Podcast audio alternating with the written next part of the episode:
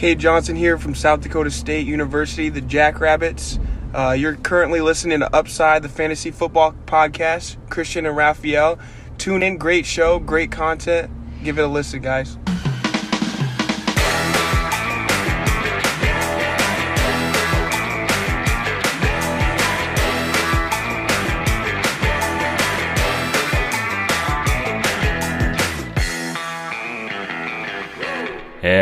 Herzlich willkommen, meine lieben Footballfreunde, bei Upside, dem Fantasy Football Podcast. Mein Name ist Christian und an meiner Seite, da oder da, ist heute Raphael, wie jede Woche auch. Wir sind äh, ja auch heute wieder live zu finden bei YouTube und Twitch. Also wenn ihr das morgen bei Spotify hört, könnt ihr euch da auch, ja, wenn ihr uns sehen wollt, gerne auf YouTube umgucken. Bei Twitch hat das Hochladen letztes Mal ein bisschen lange gedauert. Ähm, mal sehen, wie das morgen wird. Vielleicht geht es ein bisschen schneller, aber auf YouTube sind wir auf jeden Fall zu finden, weil der speichert das Live-Video direkt ab. Genau, soweit zur Ankündigung. Was werden wir heute machen? Wir, viele von euch sind noch im Dynasty Draft Modus, machen ein paar Startup Drafts scheinbar und dazu kamen ja im Vorfeld schon viele Fragen und das habe ich auf Twitter genutzt und nochmal gesagt, hey, wenn Fragen da sind, dann stellt die. Dementsprechend haben wir heute ein paar Fragen, werden auch so natürlich ein bisschen über Draft-Strategien sprechen und das Ganze auch auf Redraft so ein bisschen übertragen, weil Einige sind natürlich auch schon im, im Redraft-Modus. Ähm, genau, deshalb, das gibt's heute von uns. Wir werden noch wieder ein paar Comments vielleicht einbauen hier. Wenn ihr Fragen habt, schreibt's gerne in die Kommentare und äh, das bringt ja auch den Leuten auf Spotify dann was. Die Fragen werde ich dann natürlich auch vorlesen. Genau, Raphael, hi, wie geht's? Ja, grüß dich. Mir geht's, mir geht's hervorragend. Sollen wir mal hier für die Leute, die natürlich jetzt hier bei, bei Twitter, Instagram noch nicht sind, wir haben unsere T-Shirts released. Ne? Also die, die Beschrei den, den Link hauen wir natürlich in die Beschreibung von dem Google Doc. Und ich muss als allererstes mal sagen, dass, dass diese Resonanz und, und äh, also ich war, ich war auf jeden Fall völlig platt. Ich meine, wir müssen auch ein bisschen nachproduzieren, weil es einfach so extrem in die Höhe gegangen ist, vor allem auch bei den Tassen. Unfassbar. Hat natürlich auch seine Berechtigung, weil die Tassen natürlich auch äh, exorbitant krass sind. Aber auch bei den T-Shirts richtig krasse Rückmeldungen und ey, ich bin da so hyped und ich freue mich so übertrieben und ich freue mich vor allem auch, weil diese, weil das war ja so eine lange Prozedur. Ne? Also wie lange hat das bitte gedauert? Design, äh, dann herausfinden, wer produziert die, wer druckt die, wie läuft das mit dem Versand, wie machen wir dies, wir machen, weil wir wollten ja natürlich nachhaltige Sachen haben, also GOTS zertifiziert, wir wollten Fair Trade haben äh, wir wollten auch natürlich die Ökobilanz wissen und so weiter. Und mit diesem ganzen Mailverkehr war das so ein Hickhack. Ne? Teilweise haben die Leute sich dann gar nicht zurückgemeldet. Die einen haben dann nur eine Nachricht, äh, nur eine Mail zurückgeschrieben, dann haben wir wieder eine, eine darauf äh, erwidert und dann die anderen wieder äh, wurde dann nicht beantwortet. Also es war ein riesen Hickhack. Ähm, auch an der Stelle Shoutout an, an einige äh, Zuhörer. Viele haben auch ähm, ihre, ja, ihre Links mal geteilt oder gesagt, ey, der, der Versand oder der Hersteller ist gut und so. Auf jeden Fall sehr, sehr geil, hat, hat mir auch auf jeden Fall sehr krass geholfen. Und ich bin super froh, dass es so gut ankommt, weil wir natürlich auch ein gewisses Risiko eingegangen sind, indem wir schon sehr, sehr viele gekauft haben, viele Shirts gekauft haben, viele Tassen, die natürlich dann erst verkauft werden müssen, ne, sonst wären wir auf den Kosten stehen geblieben.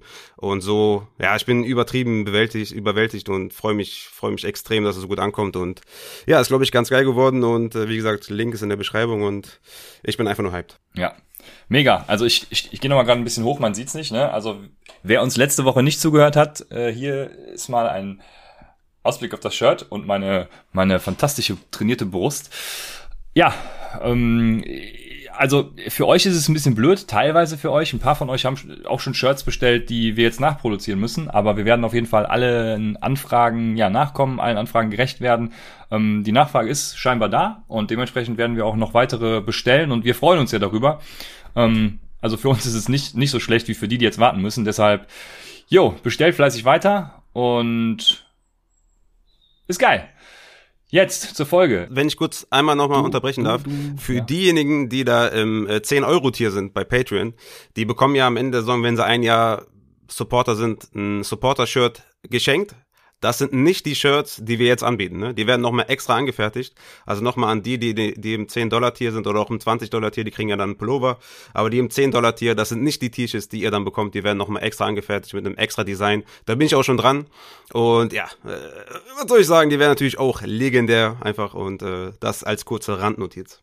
Das kann ich voll und ganz bestätigen, genau. Tassen sind auch schon nachbestellt, also bei uns läuft alles. Ihr, ihr werdet auf jeden Fall alles bekommen, was ihr, was ihr wünscht. Ja, wir freuen uns auf jeden Fall, so eine geile Community zu haben, die da auch direkt steil geht. Und äh, nach fünf Minuten hatten wir schon, schon viele Bestellungen. Das war echt super geil. Also es hat uns sehr gefreut. Ja.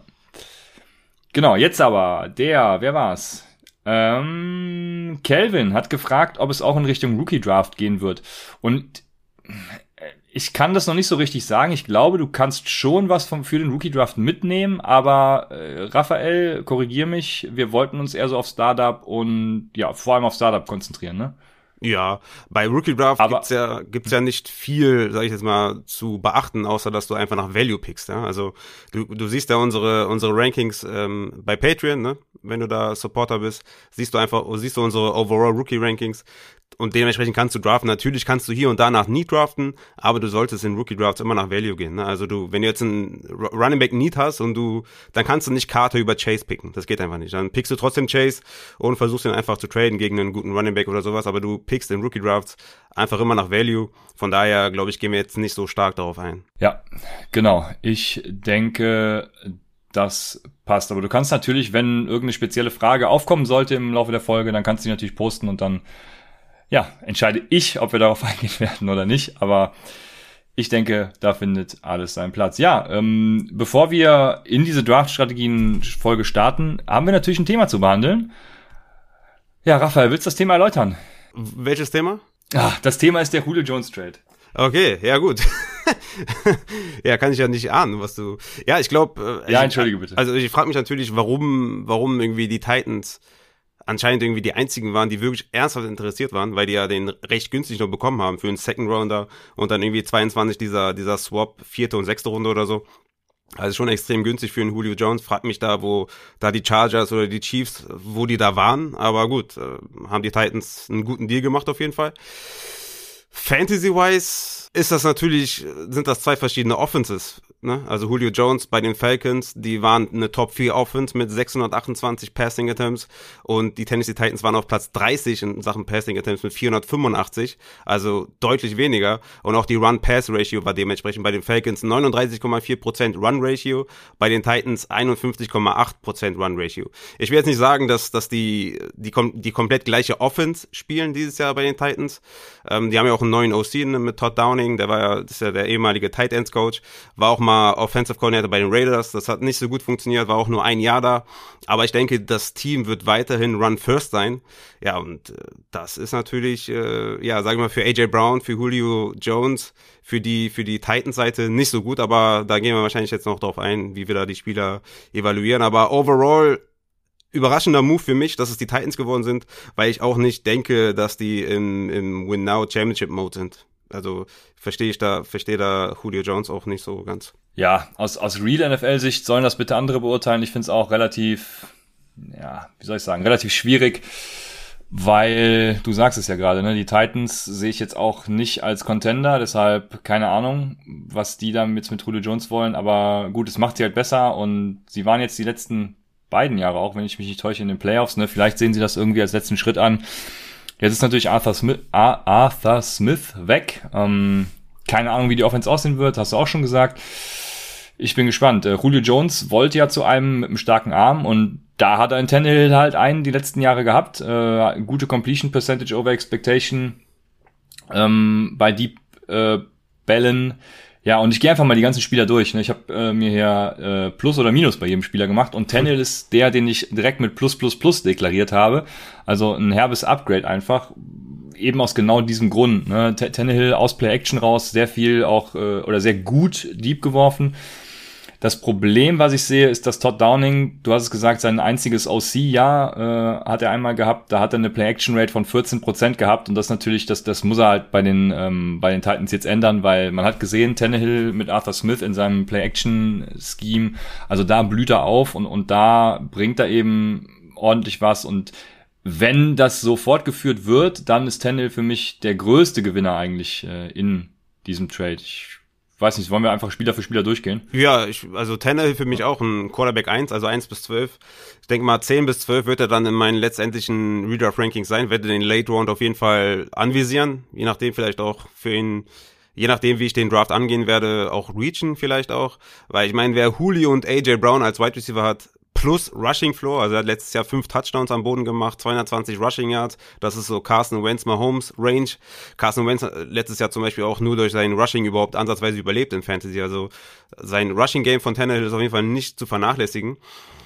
Deswegen, Tannehill für mich auch einer der größten Gewinner, ne, weil Julio und AJ Brown, also gibt es ein besseres Duo? Ich glaube nicht. Ja, ist eine gute Frage. Also auf jeden Fall schon äh, bombenmäßig, ja, das stimmt. Wen ich noch als Gewinner habe, ist tatsächlich Derrick Henry, weil äh, ich glaube, dass ein gutes Wide Receiver Core, also ich, viele sagen ja, der Lauf öffnet Möglichkeiten für den Pass und ich sehe es genau andersrum. Ich glaube, dass der Pass Möglichkeiten für den Lauf ähm, öffnet. Und, yo, Ah, ich habe noch AJ Brown. Äh, ich habe gar nicht. Ich war verwundert, weil ich in Klammern den Rest stehen habe. Aber AJ Brown natürlich äh, sehe ich tatsächlich auch als Gewinner dieses äh, dieses Trades. Weniger, also ich glaube, er wird ungefähr da sein, äh, da bleiben, wo ich ihn jetzt habe. Ich glaube, viele werden ihn tatsächlich so ein bisschen als Verlierer sehen. Ähm, aber man hat es ja an Calvin Ridley gesehen. Ne? Er hat gut neben äh, Julio Jones koexistiert.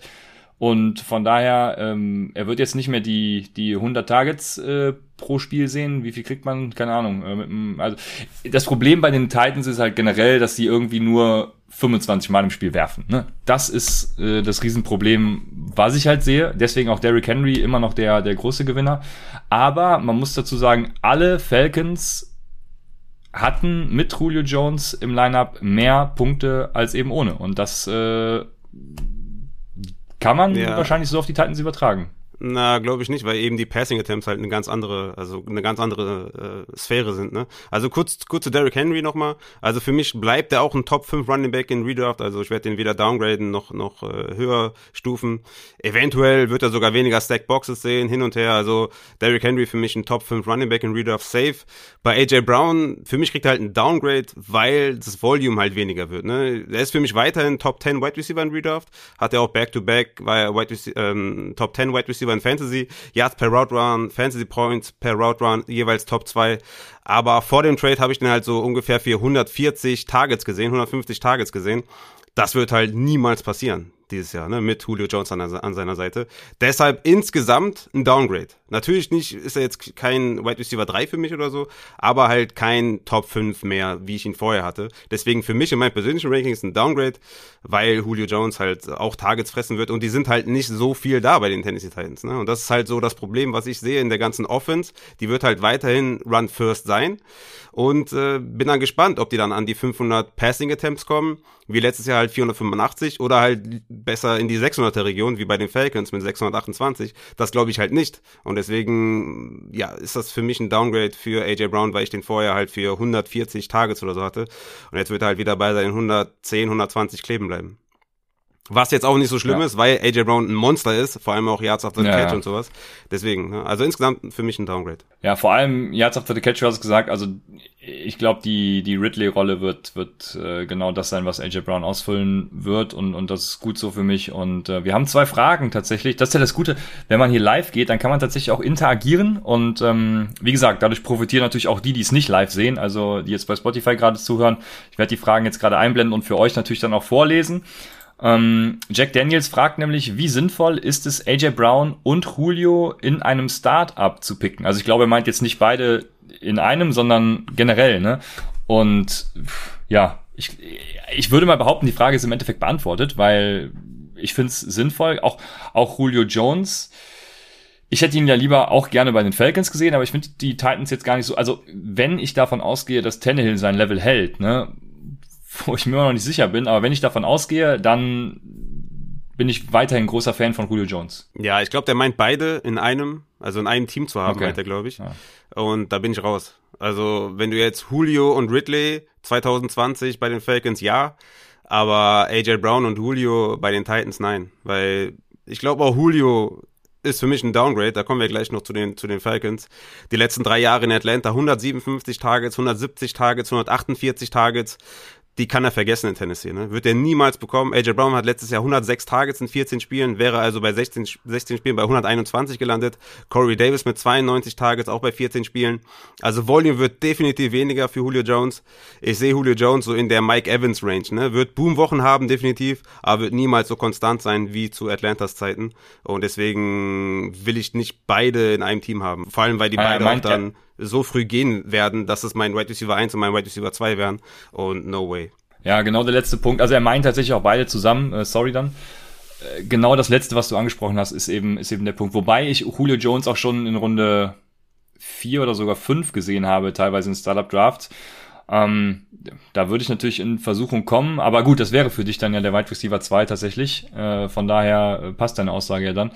Ja, also äh, zwanghaft stacken würde ich da jetzt auch nicht. Gerade eben aus dem Grund, was Raphael auch schon gesagt hat, dass du jetzt eben, also wenn du stackst, dann in der Pass-Heavy Offense, die auch ja. ordentlich Punkte an alle liefert. Ne? Deshalb das weißt du als äh, bin ich da ganz bei DFL-Spieler eh am besten. Genau, genau. Im, Im Bestball ist es vielleicht auch nochmal eine andere Sache. Im Bestball könnte man sich das vielleicht schon überlegen, aber ich glaube, auch da gibt's in den entsprechenden Runden tatsächlich bessere Optionen, um das Ganze ein bisschen zu diversifizieren. Jo, und eine Frage, auf die ich zum Beispiel gar nicht gekommen wäre, ohne jetzt hier dieses Live gehen, ist von Bashudi.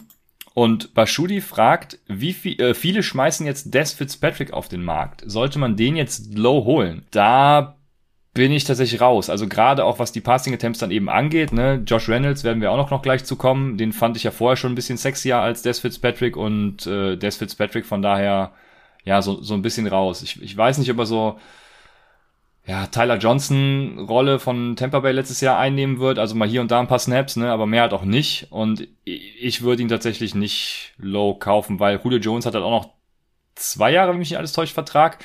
Ähm, oder drei Jahre sogar, also auf jeden ja. Fall noch lang genug, so dass Des Fitzpatrick jetzt erstmal keine Rolle spielen sollte. Ich glaube, im dritten Jahr kann man Julio, glaube ich, für acht oder neun Millionen cutten. Also er wird auf jeden Fall 21 und 22 auf jeden Fall bei den Titans sein. Und dementsprechend, also müsste Fitzpatrick ja erst noch an Reynolds vorbei. Also Reynolds eh schon tot, ne? Klar. Und an dem müsste er erst noch vorbei, um halt auch irgendwie vielleicht irgendwas zu sehen. Also von daher, klar kann man den holen, weil er einfach jung ist, einfach in Taxi-Spot rein und ging ja eh in Rookie-Drafts in der dritten, vierten Runde, manchmal auch wahrscheinlich undrafted. Ich habe den zum Beispiel auch in allen meinen Dynasty-Ligen geholt, äh, Fitzpatrick. Ich habe, glaube ich, nur in einer Liga davon, in einer Dynasty, glaube ich, nur Taxi-Spots. Ich werde den vielleicht cutten, eventuell, wenn irgendwas Schöneres auf dem Waiver ist. In meinen Ligen eigentlich, ja, tiefe Ligen, deswegen wird da wahrscheinlich nichts Besseres sein, werde ich ihn einfach keepen. Aber ist jetzt kein unbedingtes bei Low Target, auf gar keinen Fall. Also, vielleicht nochmal kurz zu, zu, zu den Titans äh, zu kommen. Ferguson, wenn der überhaupt mal gelebt hat, ist auf jeden Fall wieder tot. Also, die, die kriegen es nicht hin, ansatzweise, oder die haben es nicht hinbekommen, ansatzweise John, Jono Smith irgendwie ja wertvoll zu machen äh, in Fantasy. Da werden es mit Ferguson auch nicht machen und AJ Brown und Julio werden da ja, den Bulk auf, auf Targets sehen und äh, ja, Reynolds, Ferguson sind beide tot. Ja, ja, ich habe auch die, die, wo ich bei Tenniel noch das Plus Plus Plus hatte, habe ich bei Ferguson und Reynolds das Minus Minus Minus. Und ich würde sagen, äh, damit sind wir dann auch bei den Titans durch. Ne? Äh, gibt es mhm. nicht mehr viele, also gibt es nichts ja. mehr. Deswegen bei den Falcons fehlen noch zwei Spieler drei Spieler sogar. Jetzt bin ich gespannt, wo du diese Spieler hast. Ich habe zwei tatsächlich stagnierend und bei einem, ja, bin ich mir nicht sicher. Also er, es wird.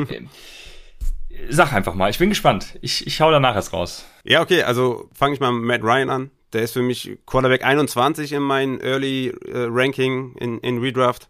Klares Downgrade, übertriebenes Downgrade, klar. Ne? Ohne Julio Jones hatte er 12 Fantasy-Punkte, 6 Fantasy-Punkte, 13 Fantasy-Punkte, 9 Fantasy-Punkte, 8 Fantasy-Punkte.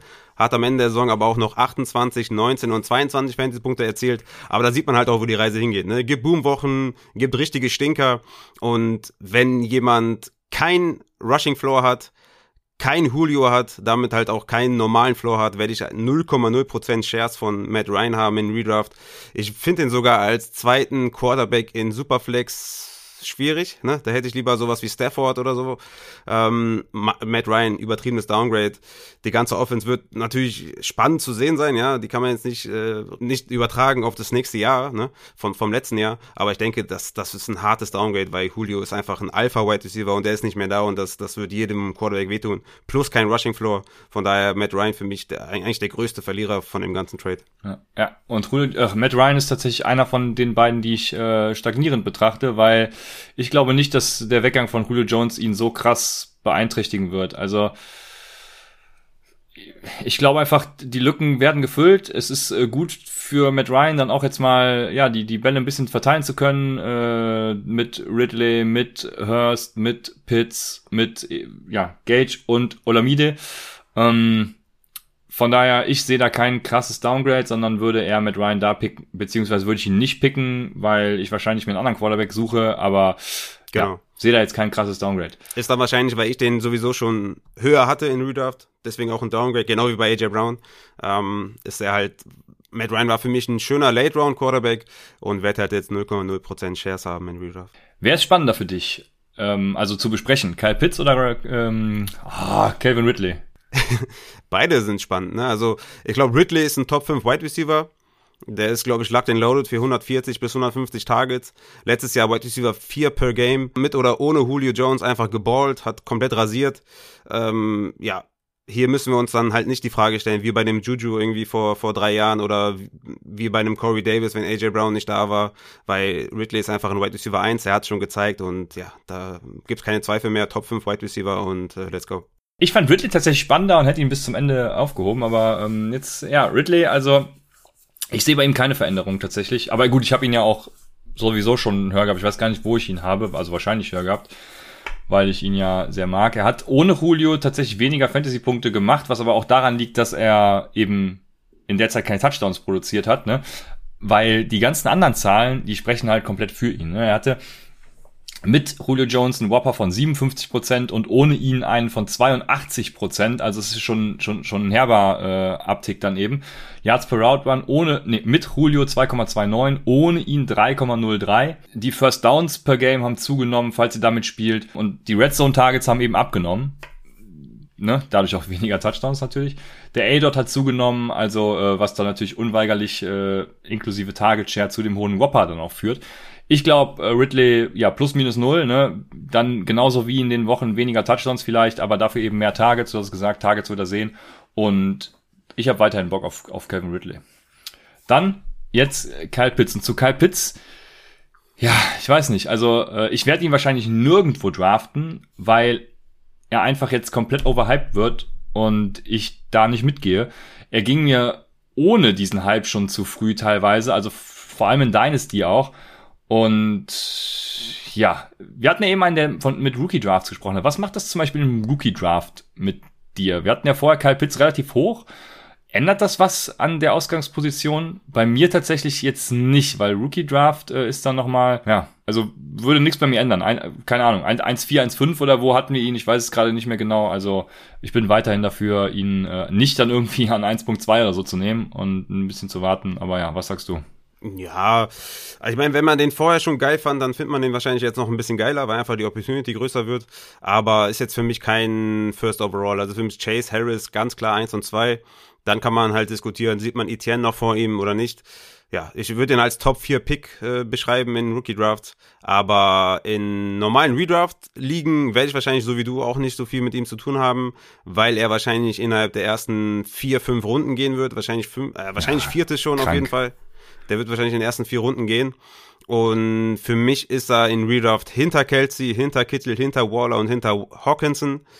Für mich ist er so eine Range mit Mark Andrews, Fan, Gödert, so in der Range und die draft ich halt nicht in den ersten fünf Runden. Ja, das passt. Und vor allem Rookie äh, Tight End draft ich nicht in den ersten fünf Runden und deswegen werde ich da auch nicht viele Shares haben, aber der wird natürlich hier und da mal eine Woche haben, wo der komplett eskalieren wird. Deswegen in Dynasty achtest du natürlich nicht so stark drauf, deswegen äh, würde ich den schon gerne in meinem Team haben, aber nicht zu dem Preis, wo er momentan geht. Ne? Ja. Ja, Jack Daniels schreibt gerade, Pitts wurde äh, in einem Startup als erster Talent gepickt äh, und da bin ich natürlich komplett raus. Also wenn du einen Kelsey haben kannst, einen Kittel haben kannst, dann dann pick ich keinen Pitts. Ich glaube, es ist sehr gut möglich, dass Pitts tatsächlich die Tight Ausnahme wird und wirklich auch im ersten Jahr schon produziert. Viele sagen ja auch, er kann die Julio Jones Rolle eins zu eins ersetzen. Da bin ich ja noch nicht ganz so überzeugt von. Äh, aber ja, die Statur ist ähnlich und so, die die Agilität und die Athletik aber halt nicht. Ne, das das das müsst ihr euch dann auch immer bewusst sein. Ähm, ja, wird spannend zu sehen sein. Aber wir haben noch einen, oder beziehungsweise ich hätte einen vergessen, und das ist Mike Davis. LSG Tim hat nämlich gefragt, meint ihr, man sollte dadurch Mike Davis früher holen? Wird mehr auf Laufspiel gelegt? Ja, spannende Frage, ne? Vor allem auch mit Arthur Smith. ähm, der ja Derrick Henry letztes Jahr gefeatured hat, aber ich glaube halt, dass Derrick Henry auch ein anderer Typ ist als Mike Davis, das weiß auch Arthur Smith. Ja, keine Ahnung, also noch früher holen. Wir sind ja hier jetzt, wir legen den Fokus natürlich auf Dynasty jetzt heute und da würde ich sagen, nein. Ähm, in Redraft ist es eine spannende Personalie für mich tatsächlich. Was sagst du, Raphael? Also ich habe ihn jetzt in meinem Early Ranking auf, also Redraft Ranking auf Running Back 23, knapp hinter Gaskin und Etienne. Und würde den auf, also für mich ist ja dieses Jahr, ja, in den ersten, in den ersten Runden Running Back, dann gucken, welchen Value man aufgreifen kann mit Wide Receiver, Wide Receiver, Wide Receiver und dann vielleicht so in der vierten, fünften Runde Mike Davis als zweiten Running Back. Scheint mir dieses Jahr echt, ein, echt eine Premium-Sache zu sein, weil ich glaube, der wird immer noch ein bisschen underrated. Ich glaube auch, dass der im Passing-Game mehr eine Rolle spielen wird, als man jetzt vielleicht noch denkt. Und natürlich mit Arthur Smith, ne, wissen wir alle, bisschen, bisschen äh, Run-heavy ist er schon. Und ich denke, dass Mike Davis ein, ein solider Running Back 2 sein wird, wenn man in den ersten Runden vielleicht nur einen Running Back nimmt. Ja, gerade geguckt, ich hatte ihn auch vor dem Trade auf, auf Running Back 19 schon. Äh, ich glaube tatsächlich nicht, dass ich so viel ändern werde. Ja, ich, ich, ich glaube, das wird auf Mike Davis tatsächlich nicht so einen krassen Einfluss haben. Das ist so mein. mein Einen Take haben wir, hast du jetzt auch noch vergessen, das ist Russell Gage. Äh, weil du wolltest ja, hast ja gesagt, Mike ja, Davis ist jetzt ein letzter. Genau. Russell Gage müssen wir, glaube ich, noch kurz ansprechen. Gage und Olamidi auch, ne? Ja gut, äh, kannst jetzt auch noch den achten äh, Wide Receiver im Depth äh, erwähnen. Aber Russell Gage für mich ist er im, im Early Redraft Ranking. Ja, Moment, dazu muss ich sagen, Olamidi und, und Russell Gage hatten ziemlich ähnliche Stats, äh, wenn sie gespielt hatten. Also der, der Whopper war ähnlich, der Target Share, dies, das, äh, alles sehr ähnlich gewesen. Ne? Ja, aber einer rückt ja vor und das wird wahrscheinlich Russell Gage sein, einfach im Depth. Und der ist für mich Wide Receiver 46 in meinem, in meinem Redraft Ranking. Ich habe den zwischen Devonta Parker und Marvin Jones. Ähm, er ist ja eher so der Slot-Guy. Und ich glaube, der, also er kriegt natürlich einen Bump nach oben, weil er vorher halt nirgendwo aufgetaucht ist in den Redraft Rankings. Deswegen hat er natürlich, ist er natürlich ein hartes Upgrade für ihn. Aber ich glaube ja auch, dass Hayden Hurst noch ein bisschen was sehen wird, ne? Dadurch, dass ja. jetzt Julio Jones weg sein wird. Also die werden, glaube ich, ziemlich viel rotieren, auch mit Kyle Pitts natürlich dann, äh, auch im Slot mal outside. Ja, Russell Gage kann man, glaube ich, so als Wide Receiver 4 sehen, aber da gibt es wahrscheinlich noch andere dazwischen und ist jetzt für mich kein Target oder so. Ne? Also wenn du sagst, okay, ich sehe da Upside, dann nimm ihn.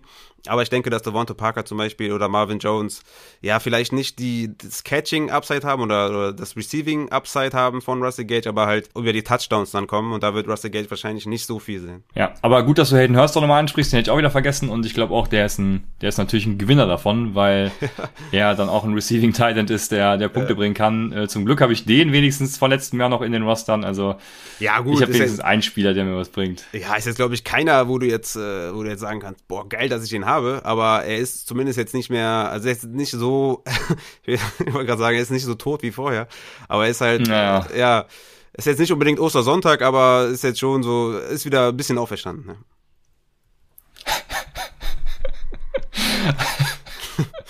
Alles klar. Ich muss, ein, einen Punkt muss ich natürlich noch ansprechen. Ich habe es mir extra notiert, weil es gibt natürlich die für mich versteckte Message dieses Trades, ist ja eigentlich, dass der ehemalige Offensive Coordinator von Tannehill, also Arthur Smith, so sehr an einen Erfolg ohne ihn als Coach denkt, dass er davon ausgeht, dass die Titans so einen Top 15 Pick oder so ergattern, weil sonst, also sie, sie sind bestimmt nicht in den Trade gegangen, um zu sagen, geil, kriegen wir Pick 60, da, das reicht uns.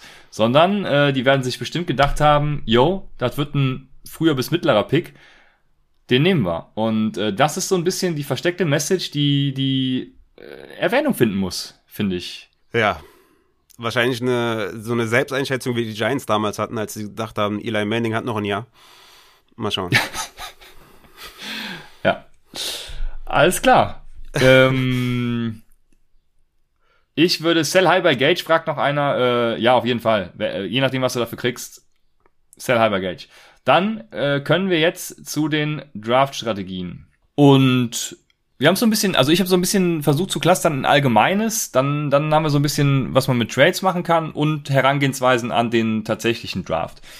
Und bei Allgemeines gab es auch eine, eine Frage, die sehr, ja, für, für die Hörer, die uns schon jetzt seit zwei Jahren hören, äh, zum Beispiel sehr selbstverständlich ist. Und deswegen ist es auch wichtig, dass diese Fragen kommen, weil wir haben natürlich auch immer wieder neue Zuhörer. Und die erste Frage ist nämlich von Kalle. Kalle fragt nämlich, sollte man vor dem Draft ein paar Mocks, Mock, ein paar Mock-Drafts gemacht haben? Lohnt sich das, Raphael? Ja, safe. Mocken, Mocken ist die beste Vorbereitung, die es gibt. Und vor allem, weil du da halt eine Range siehst ungefähr, wo Spieler gehen. Ne? Wenn du vorher nicht weißt, okay, wen kriege ich denn an, an Stelle 40 oder gerade auch bei, gerade auch bei, wenn du zurücktraden willst oder vielleicht auch hochtraden willst, dann siehst du halt am besten, wo denn wirklich die Spieler momentan gehen, based on ADP natürlich. Aber das ist eine hervorragende Vorbereitung und mocken kannst du immer und überall auf Toilette, wenn du gerade das, das Baby äh, eine Flasche gibst oder so, kannst jederzeit kannst du mocken und äh, ja, die beste Vorbereitung ist, sind Mockdrafts. Genau, also es gibt mittlerweile so viele Apps, über die man mocken kann, selbst also über die Plattform an sich, Sleeper ja zum Beispiel äh, bietet einen super Mockdraft an. Von daher, das geht super fix auch, wenn du gegen den, ja, gegen das ADP sozusagen draftest, gegen den Bot. Von daher, äh, yo, mach es und es lohnt sich auf jeden Fall. Wie Raphael schon sagte, du siehst eben auch, kriegst ein Gefühl dafür, wann welche Spieler gehen und das ist echt Gold wert. Es gibt natürlich dann immer, vor allem in Home Leagues, die Spieler, äh, die, also die GM, die ganz früh was ganz komplett Unsinniges machen und damit äh, die, die Vorbereitung mit dem Mox über den Haufen werfen, aber es bringt auch trotzdem was und ich kann nur empfehlen, genauso wie Raphael, mach einfach Mock Drafts.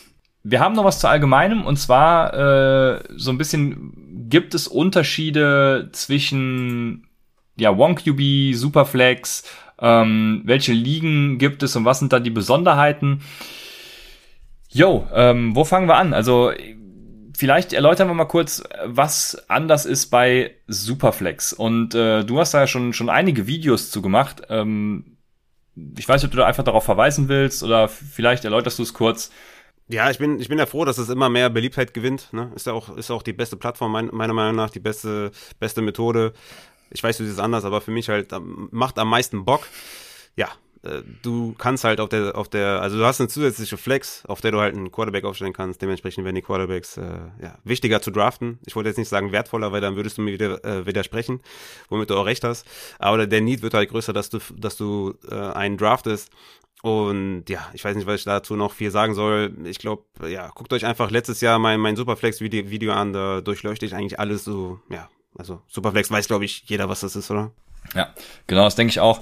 Ähm, es gibt natürlich einen Unterschied, also ähm, um das dann mal aus meiner meines PPA-Warte zu sagen, du draftest natürlich die Quarterbacks dann früher halt, ne? An, an, an erster, die, ich würde sagen, die ersten vier, fünf Picks sind bei meines PPA zum Beispiel Quarterbacks, vielleicht sogar mehr, weiß es gerade nicht, ich habe äh, kein Startup gemacht dieses Jahr, aber ähm, das ist ganz klar, das ist so der Unterschied. Dynasty Redraft ist der Unterschied vielleicht gar nicht mal so krass. Da äh, kommt natürlich vor allem, warum zeigst du jetzt den Daumen hoch? Weil der Tommy geschrieben hat, äh, drei Dynasties gestartet, alle SF, der Hype ist real. Und also. wir haben eine geile Frage von Arbeitskollege, vom äh, Captain Eli. Heute wurde mir für Julio First 22 und First 23 angeboten. Meinung? Ah, korrigiere, First 23 und First 24. Okay, das ändert natürlich einiges. Oh, ja, jetzt äh, gehen wir wieder zurück zum Julio-Train. Okay. Also es ist ein spannendes Angebot tatsächlich. Äh, wenn ich jetzt zum Beispiel als Julio-Owner, ihm wurde das angeboten, er ist Julio-Owner, ne? Mhm. Wenn ich es richtig verstanden habe. Ja, wenn du jetzt nicht mehr im Contender Modus bist, ne, also dir denkst, ey, ich kann die Picks gebrauchen, dann finde ich das ein hervorragendes Angebot tatsächlich. Sind zwar ein bisschen späte Picks, also man muss sich dann immer überlegen, existiert die Dynasty Liga in 2024 noch? Verstehst dich gut mit den Leuten? Wenn du diese Frage mit Ja beantworten kannst, dann finde ich das sehr spannend. Ja. Ich hätte, ich muss dazu sagen, ich hätte immer lieber einen äh, Proven Spieler, weiß gerade das deutsche Wort wieder nicht, ähm, also so jemanden wie ja, nehmen wir einfach mal Ridley als Gegenpart, ne? Ja, äh, wobei der wahrscheinlich auch schon wieder zu proven ist. Ich würde sagen, also T. den Higgins du nicht. Ähm, T. Higgins. Ja, gutes T. Higgins, sehr, sehr guter, sehr guter Spieler. Da hätte ich lieber einen T. Higgins anstatt eben diese zwei First-Round-Picks. Ähm, aber an und für sich, why not? Ja, also 22 und 23 hätte ich wahrscheinlich nur angenommen, aber 23 und dann 24 First, also boah. Wenn du mit den weil, also wenn du die weiterverarbeiten kannst, ja, wenn du die, die beiden Firsts in Spieler umwandeln kannst, wie einen T. Higgins oder ein Deontay Johnson oder ein Claypool oder sowas halt. Junge, gute mit Wide Receiver 2, mit Wide Receiver 3, dann ja. Oder wenn die Liga halt auch tradefreudig ist. Ansonsten ist mir 23 und 24 zu spät. Also ich würde Julio Naja, für, für ein, ne, das ist einfach zu weit in der Ferne. Und 23er und 24er First Rounder sind halt weniger wert als, als ein 22er First Rounder. Von daher, ja, wenn ich jetzt 22 First plus die Higgins, würde ich safe machen sofort. Okay. Ja, also ich würde auch so ins Grübeln kommen. Tatsächlich, es kommt immer auf den Rest des Kaders tatsächlich an. Ne? Ich kann das jetzt auch so pauschal dann gar nicht beantworten, aber ist auf jeden Fall jetzt kein Angebot, wo ich sagen würde, äh, da finden wir keine Lösung, um es mal so zu sagen. Ist- es ist ist kein freches Angebot, wie Raphael sagen würde. Wollte ich gerade sagen, ist auf jeden Fall kein freches Angebot. Da kann man super mitarbeiten. Da würde ich einfach was zurückschicken. Anstatt halt den 2024er First, würde ich halt gucken, dass ich da, ja, ist natürlich immer schwer zu sagen, welche Spieler der andere hat, aber wenn da ein Deontay Johnson oder ein Claypool rumschwimmt in seinem Kader, würde ich halt sagen, okay, gib mir 23 First plus halt einen von den Spielern und dann hast du einen, hast du einen geilen Trade gemacht. Genau. Äh, ich gehe nochmal zurück zur Frage von Sick58, der eben zu den Unterschieden zwischen einzelnen Ligen fragt. Und ich würde sagen, ähm, vielleicht kommt das mal im Kurzformat oder wie auch immer, weil er fragt jetzt noch, welche Ligen gibt es und was sind dann die Besonderheiten zum Draften. Ähm, das wird jetzt, glaube ich, hier zu weit führen tatsächlich, aber äh, wir werden deine Frage beantworten. Die kommt auch aus dem Discord-Channel, wenn ich mich richtig erinnere. Von daher, ähm, wir werden dich nicht übergehen. Wir werden dich äh, in Erinnerung im Hinterkopf behalten.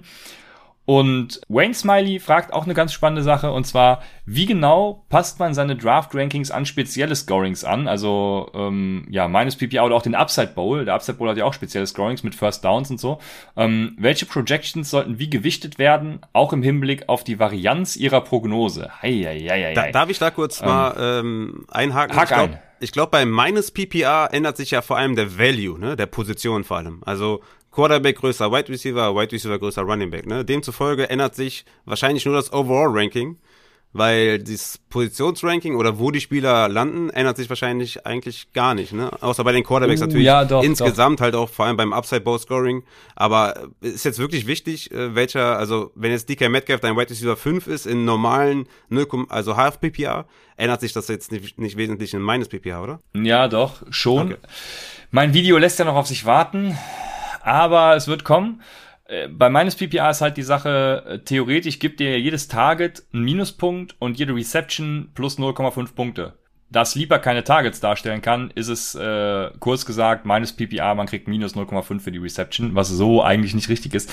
Aber ähm, genau, also derjenige, der viel angeworfen wird und wenig fängt, nehmen wir zum Beispiel mal einen AJ Green, ne? der ist kompletter Code äh, wohingegen er in Fantasy, also in, in, in Fantasy, ähm, in normalen Half-PPA-Ligen zum Beispiel ein Wide Receiver 3 oder 4 oder was wäre er gewesen, ich weiß es gerade nicht. Aber man weiß, worauf ich hinaus will. Also die Wide Receiver oder auch die Spieler, die in der Real NFL gut sind, die sind eben auch im Fantasy dann, dann gut. Und es verschiebt sich auch innerhalb der Position. Also man muss eben schon auch gut sein. Äh, viele First Downs äh, generieren und, und viele Pässe fangen und dann eben auch in Yards umwandeln. Ähm, ich werde das in dem Video nochmal voll und ganz durchleuchten. Aber ich finde den zweiten Teil eigentlich viel interessanter. Welche Projections ne, sollte man zu Rate ziehen? Da habe ich übrigens der Tippfehler ist von mir, falls ihr live zuguckt. Also welche Stats lassen sich so ein bisschen übertragen? Und ähm, wir hatten, glaube ich, schon mal eine Stats-Folge letztes Jahr mit James Wiebe, James Wiebe, wo es darum ging, ähm, was für Stats ziehen wir zu Rate. Ein bisschen mit Analytics auch und vor allem sowas wie Yards per Route Run, den A-Dot und auch den Whopper, ähm, die lassen sich von Jahr zu Jahr sehr gut übertragen und die kann man tatsächlich nehmen, um ja, sie dann auf die entsprechenden Scorings anzuwenden. Ne? Ähm, bei First Downs bin ich mir gerade gar nicht sicher, aber das wären so meine Stats, auf die ich gucken würde. Wenn du es krass machen willst, machst du natürlich eigene Projections und guckst dann, dann kannst du die ja einfach auf das entsprechende Scoring anwenden. Ne? Aber das wird, glaube ich, keiner machen, sind wir mal ganz ehrlich. Äh, dementsprechend würde ich mir solche Stats, die übertragbar sind, zu Rate ziehen und dann eben ja in den Draft gehen. Ja, ich muss äh, ehrlich sagen, dass, also vor, vor allem auch PPA und Half PPA, ne, wenn wir das vielleicht mal kurz ansprechen, das kennen die meisten ja, ne, wenn wir jetzt meines PPA Ja. ansprechen, weiß halt auch keine Sau, was es ist. Habe ich anscheinend auch falsch interpretiert. Ich dachte, der, der Value der Position ändert sich nur. Ähm, was ja auch zusätzlich der Fall ist, aber ich dachte halt nur, das ändert sich. Ähm, lange Rede ohne Sinn. Wenn wir jetzt bei PPA, ne, wissen wir alle, Catching Backs kriegen Bump nach oben, Slot Guys kriegen Bump nach oben, Wide Receiver allgemein kriegen einen Bump nach oben. Aber ich glaube, man overthinkt das halt auch. Man über, überdenkt das, man, man, man übertreibt ein bisschen auch bei diesen ganzen Projections und ist das jetzt Half PPA, ist das PPA? Das sind dann meistens auch nur Nuancen. Ne? Es ist nicht, nicht so, dass ein Wide Receiver 3 zu einem Wide Receiver 1 wird oder so. Das sind ganz kleine, das ist eh, wenn du dann on the clock bist und du bist, stehst vor Henry und Elliott, dann ist es eh knapp. In PPR nimmst du Elliott, ja, okay, aber es ist sowieso knapp. Henry ist trotzdem ein krasser Running Back, auch in PPR. Also man sollte das auf jeden Fall, ja, man sollte nicht zu krass damit umgehen, meiner Meinung nach. Das ist, äh, Leute evaluieren das viel zu stark. Man sollte kein, keine Wide Receiver oder Running Backs jetzt irgendwie zehn Spots upgraden oder downgraden, meiner Meinung nach. Ja, vollkommen richtig. Und Jack Daniels sagt auch noch vielen Dank für diesen Einwurf. Wenn man die Sleep in Sleeper, ich glaube, es geht auch bei anderen Plattformen, denke ich so, die Scoring-Einstellungen ändert, dann werden auch Projections und vor allem auch die Stats aus der vergangenen Saison angezeigt. Und vor allem für den Upside Bowl, der jetzt kommen wird, also ähm, die Scoring-Settings sind ja teilweise auch schon öffentlich zugänglich. Ihr könnt einfach eine eigene Liga erstellen und dann könnt ihr eben die Stats aus der Vergangenheit sehen. Äh, da werden die Quarterbacks zum Beispiel auch ein bisschen besser bewertet, also ein bisschen anders, ein bisschen wertvoller bewertet. Und ähm, das ist noch eine gute Möglichkeit, um dann eben auf sowas zu reagieren. Ne? Dann braucht ihr gar nicht diese krassen Stats wie, wie Whopper, A-Dot, was weiß ich, sondern könnt einfach gucken, ey, wie war letztes Jahr? Und so wird sich das dann eben auch ein bisschen dieses Jahr widerspiegeln. Dann haben wir noch eine sehr gute Frage, wie ich finde, die wir auch teilweise letzte Woche schon beantwortet haben in unserem Mockdraft und auf die wir ebenso ein bisschen eingegangen sind. LD Rams fragt nämlich, wie schlimm ist es wirklich nach ADP zu draften? Und wir hatten ja teilweise letzte Woche so ein paar Autopicks und der Autopick-Kader war ja teilweise sogar noch am besten. Äh, schon, schon sehr geil. Deswegen, ich glaube, also sage ich, sagen wir mal so, wenn du zum Beispiel den ganzen Draft nach Autopick draftest, dann wirst du deine Liga, also dann hast du selbst in der Hand, deine Liga zu gewinnen. Das ist einfach mein Take, weil ich dann glaube, du hast einen guten, einen guten Draft gemacht und dann kommt es auf die Schritte an, die du danach machst. Weil ich glaube, dieses Schwarmwissen, also ähm, der Markt quasi, du schlägst ja ganz selten irgendwie den Markt. Ähm, äh, klar, kannst du jetzt einen Spieler haben, wie letztes Jahr zum Beispiel Calvin Ridley, wenn du den hochgedraftet hast, hast du halt gewonnen gehabt. So. Aber in, in, in der Regel ist der Markt schon relativ gut äh, informiert und ADP ist eben eine ganz gute Sache. Deswegen, ich weiß nicht, wie du das siehst, aber ich finde es gar nicht so schlimm, danach zu draften. ja, da sind schon viele Championships bei rumgekommen, auf jeden Fall.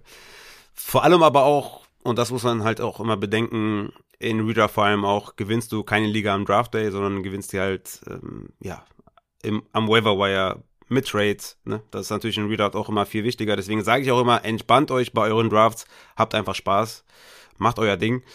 Ähm, ja, also ich glaube, wenn du nach ADP oder wenn du nach Autopick draftest, wirst du wahrscheinlich schon auch drei, vier, fünf Spiele einfach droppen, weil du dann gegebenenfalls ja, vielleicht auch drei Tight Ends haben wirst oder drei Quarterbacks oder so.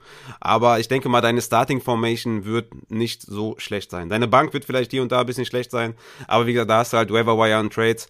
ADP, ja, sind schon viele Championships bei rumgekommen. Äh, ich find's kacke, weil der Draft irgendwie, also der Draft macht halt am meisten Bock. Ne? Ich meine, in der Dynasty zum Beispiel, äh, ja, sorry, aber das Einzige an Dynasty, was richtig geil ist, ist der Startup Draft. Ne?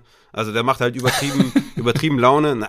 Also kein Diss gegen Dynasty liegen, aber der, ja. der Startup Draft ist halt so entscheidend und so wichtig und macht so viel Spaß. Ja, ähm, in Redraft hast du halt noch Waiver Wire, Trades etc. Das hast du halt in Dynasty in der Form nicht. Klar hast du auch Trades und Rookie Draft oder so, aber gerade am Waiver Wire kannst du halt viel wettmachen. Ne? Wenn du jetzt in Dynasty Barclay äh, letztes Jahr hattest und Joe Mixon und Ezekiel Elliott, dann warst du ein Contender und nach äh, drei Wochen warst du halt kein Contender mehr. Das kann dir halt in, in Redraft passiert das relativ selten, weil du halt noch das Waiver Wire hast. Von daher ADP mach, aber es ist nicht geil für alle. Ne? Ich meine, du willst auch deine Liga irgendwie nicht gewinnen, wenn du nach ADP gedraftet hast, weil dann ja, ja, das ist es, hast ja. du ja irgendwie nicht selber dann gewonnen. Weißt? Genau. So ein bisschen Eigengedanken. Nimm lieber die Upside, genau, und nimm lieber die Upside Rankings, pass dir noch ein bisschen selber an und dann läuft die Sache von ganz alleine. Dann würde ich sagen, so das Allgemeine ist abgehakt. Jetzt haben wir ein paar Fragen tatsächlich zu Trades. Ich, ich weiß nicht, ob du was Generelles äh, zu der Herangehensweise in Drafts sagen willst. Ich glaube, das haben wir auch schon relativ, ja, obwohl die Fragen wurden uns ja gestellt. Es wurde ja gefragt, sag mal was zu Draft-Strategien. Von daher würde ich schon nochmal darauf eingehen, weil, ich blende zuerst mal die Frage aus, ähm, weil wir sind da ja unterschiedlicher Auffassung zum Beispiel. Ähm, ich würde ja an, ich glaube, ich habe so eine, ja, was würde ich jetzt sagen, also ich will jetzt nicht alle aufzählen, eine, eine Top, Top 7, Top 8 Running Backs zum Beispiel und danach würde ich zum Beispiel auch in der ersten Runde auf Wide Receiver gehen. So, ähm, oder vielleicht sogar auf Travis Kelsey. Ist Travis Kelsey, äh, beziehungsweise George Kittle in Dynasty, aber wie dem auch sei, ist ein Tight End für dich teilweise schon äh, ein First Round Pick in Dynasty Startup Drafts? ja, das ist halt, das ist halt die, die Frage, die wir uns alle stellen, ne? Lohnt sich das, Kelsey in der ersten Runde zu holen? Ich würde halt, wie, wie wir schon vor zwei, drei Jahren gesagt haben, wo wir ordentlich geblamed wurden auf Twitter. Kelsey ist ein Borderline First Rounder und entweder pullerst du den Trigger oder halt nicht. So. Und du wirst ihn halt Ende zweite nicht mehr bekommen. Deswegen, wenn du auf Tight End stacked sein willst, nimm ihn halt äh, Borderline erste Runde und dann hast du ihn. Ja, so ist es. So sehe ich das auch. Ähm, ich habe da überhaupt nichts gegen. Und du bleibst aber dabei, dass du aus den ersten zwei Runden, also auch in Dynasty Startup Drafts in den ersten zwei Runden mit Running Backs rausgehen willst? Oder ändert sich deine Meinung in Dynasty Startup Drafts zum Beispiel? Du brauchst halt, ja, ich würde sagen, mindestens mal zwei Running Backs, die halt richtig geil performen in deinem Starting Lineup. Du wirst halt kaum eine Liga gewinnen, wo du halt irgendwie ein Running Back 2 und 3 auf deinen, auf deinen ersten beiden Positionen hast. Das wird relativ schwierig. Ja? Da müssen halt deine Wide Receiver und dein Tight End exorbitant gut sein. Das passiert auch schon mal, klar, keine Frage. Aber ich drafte halt immer so, dass ich gewinnen kann. Oder gewinne. Und deswegen drafte ich halt gar nicht so anders als in Redraft tatsächlich. Ich sehe, ich sehe Dynasty oder mein erstes Dynasty-Jahr sehe ich wie ein Redraft-Jahr. Ich will halt in, im ersten Jahr gewinnen und dementsprechend drafte ich auch. Natürlich, wenn ich jetzt entscheiden muss äh, zwischen einem Robert Woods, der 29 ist, und einem T. Higgins, der 24 ist, nehme ich halt einen T. Higgins, auch wenn ich Robert Woods in Redraft höher habe, ein paar Spots, aber ich werde jetzt keinen kein Wide Receiver 3 über einen Wide Receiver 1 draften, nur weil der ein bisschen jünger ist oder so. Ja, deswegen, es ändert sich gar nicht so viel tatsächlich in meinen Überlegungen. Ne? In Dynasty gibt's halt Win Now, mittelfristig und langfristig. In langfristig guckst du halt, dass du vielleicht ein paar Rookie-Picks generierst, ein paar in die Zukunft oder ein paar junge Wide Receiver holst, die in der Zukunft abliefern. Äh, mittelfristig halt so ein Zwischending, ne? Oder halt Win Now, dass du sagst, ey, Alter, ist mir völlig egal. Ne? Ich nehme Julio Jones in, in den ersten vier Runden in Dynasty Startups. Ähm, muss halt gucken, was du da halt da machst. Aber du musst halt natürlich auch immer reagieren im Startup Draft, ne? Es, äh, es ist kein, es ist wie immer du musst MIPA und Value, ja. Also Value wissen wir alle, was es ist, und MIPA ähm, halt, wo dein, der Spieler, den du pickst, deinen Kader am besten verbessert. Das ist einfach äh, in, in Dynasty nicht anders. Ja. Also ich sehe, ich habe ja in einer Folge, ah, ich habe es mir heute noch angeguckt, ich weiß leider nicht, welche Folgennummer es war, aber da habe ich ja nochmal so ein bisschen von unserer Dynasty berichtet, wo ich ja, ja, eine sehr, also eine andere Strategie gefahren bin, tatsächlich sehr viele junge Spieler gepickt habe, um so ein bisschen auf die Zukunft zu gehen. Ähm, äh, gut, habe ich jetzt auch den Titel gewonnen, aber ich würde das keinem empfehlen. Ich würde es genauso machen wie du. Wollte nur noch mal sagen, dass ich den Titel gewonnen habe. ähm, ich würde es genauso machen, genauso machen wie du und eigentlich den Dynasty Startup Draft genauso angehen wie eine Redraft Liga. Und genau mit den Ausprägungen, die du auch gerade genannt hast, die Higgins, Robert Woods. Also das kann ich voll und ganz unterschreiben und ähm, sehe von daher ja gar, gar nicht so einen so einen krassen Unterschied. Ja. Genau.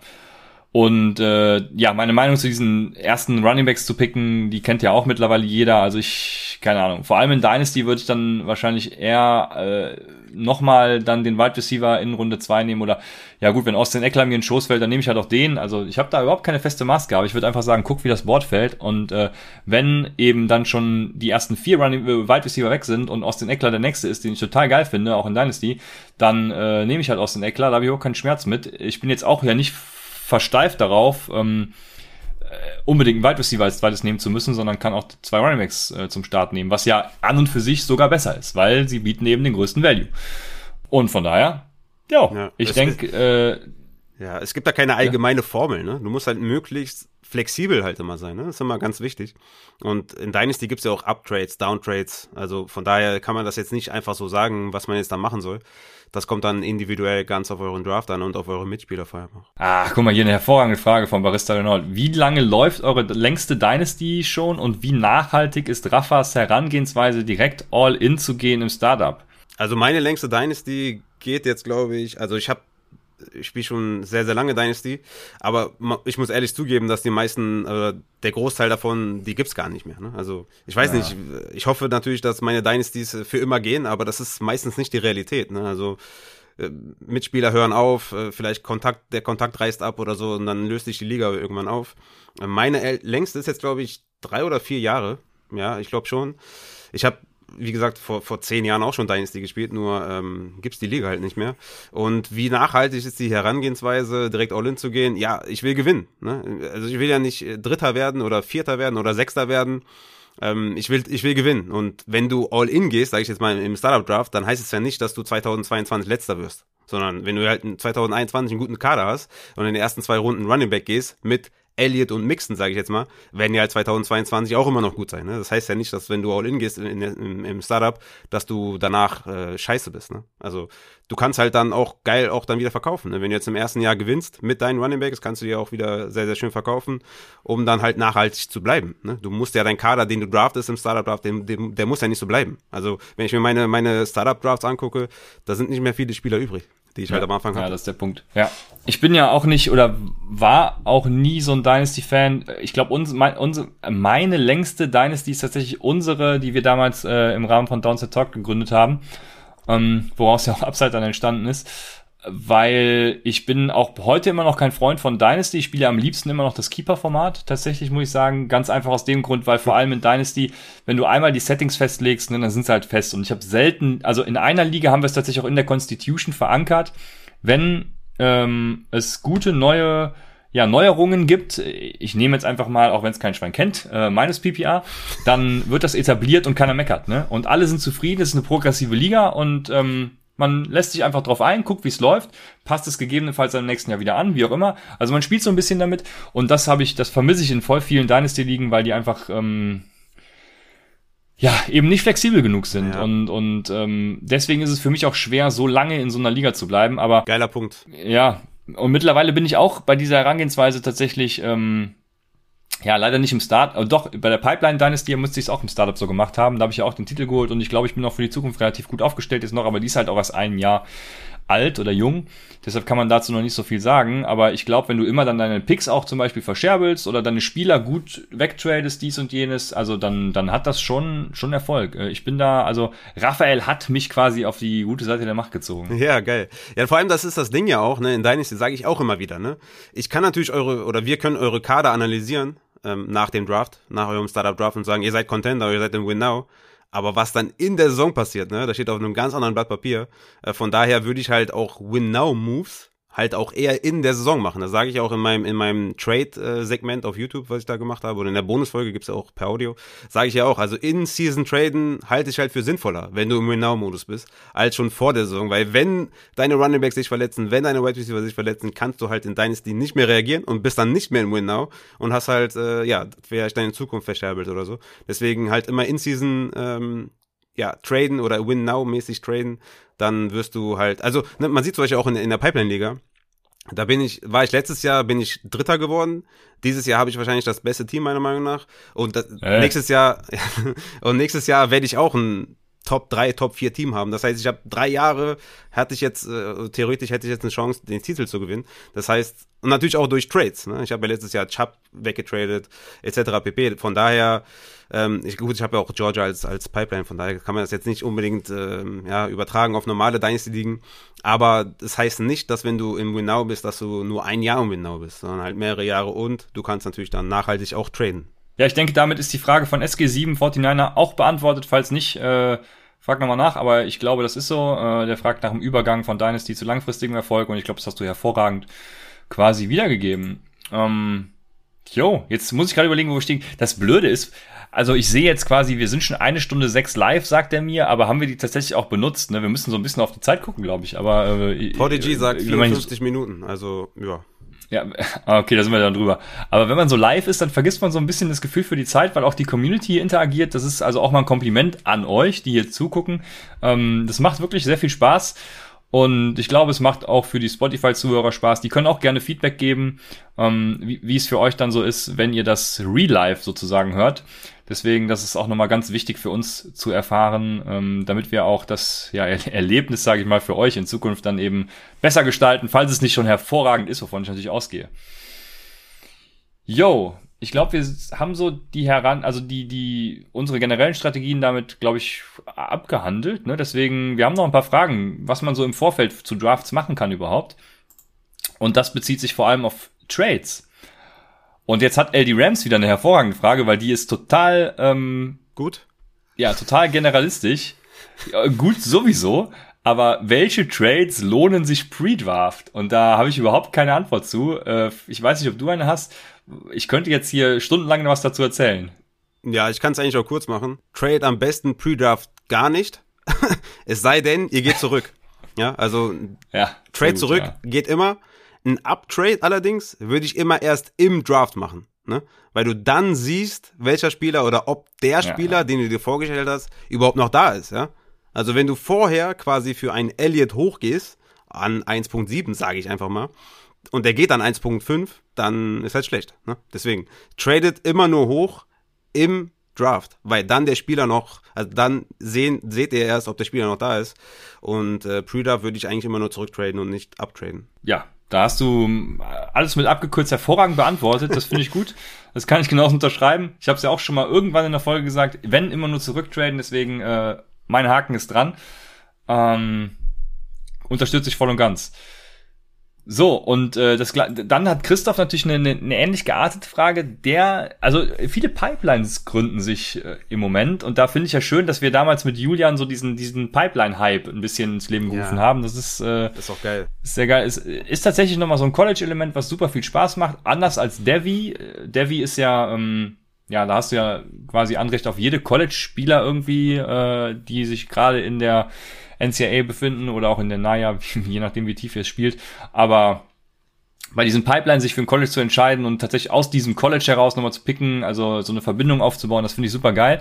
Und er fragt, Dynasty äh, Pipeline Startup Draft, sollte man versuchen, so viele Veteran Pipeline Picks zu kriegen wie möglich? Und da ist erstmal äh, geil, dass ihr das nicht begrenzt anscheinend, dass man äh, Veterans so viel wie möglich picken kann. Ich glaube, das bringt ein bisschen das Gefüge der Liga tatsächlich auseinander. Weil wenn ich mir jetzt äh, vorstelle, ich hatte letztens noch einen mit Clemson. Clemson hat jetzt, wenn die Sean Watson spielt in der Superflex zum Beispiel, also die Sean Watson, Trevor Lawrence, DeAndre Hopkins, T. Higgins, also wenn du dir dann einfach mal vier Pipeline Rides ertradest, ähm, für Veterans, ne, dann sage ich dir einfach bei diesen vier, ja, mach das bitte. Und, und Travis Etienne gehört ja auch noch, ist nee, ist kein Veteran, Entschuldigung. Und Trevor Lawrence ist eigentlich auch kein Veteran, also eigentlich sind es nur drei. Ähm, Aber müsstest du als Veteran holen, weil äh, ist ja ein Startup-Draft, ne? Also sind ja Vets. Sind keine Rookies. Ja, wie auch immer ihr es spielt. Also dann ja, dann sind es ja fünf im Endeffekt, ne? Ja, sind fünf.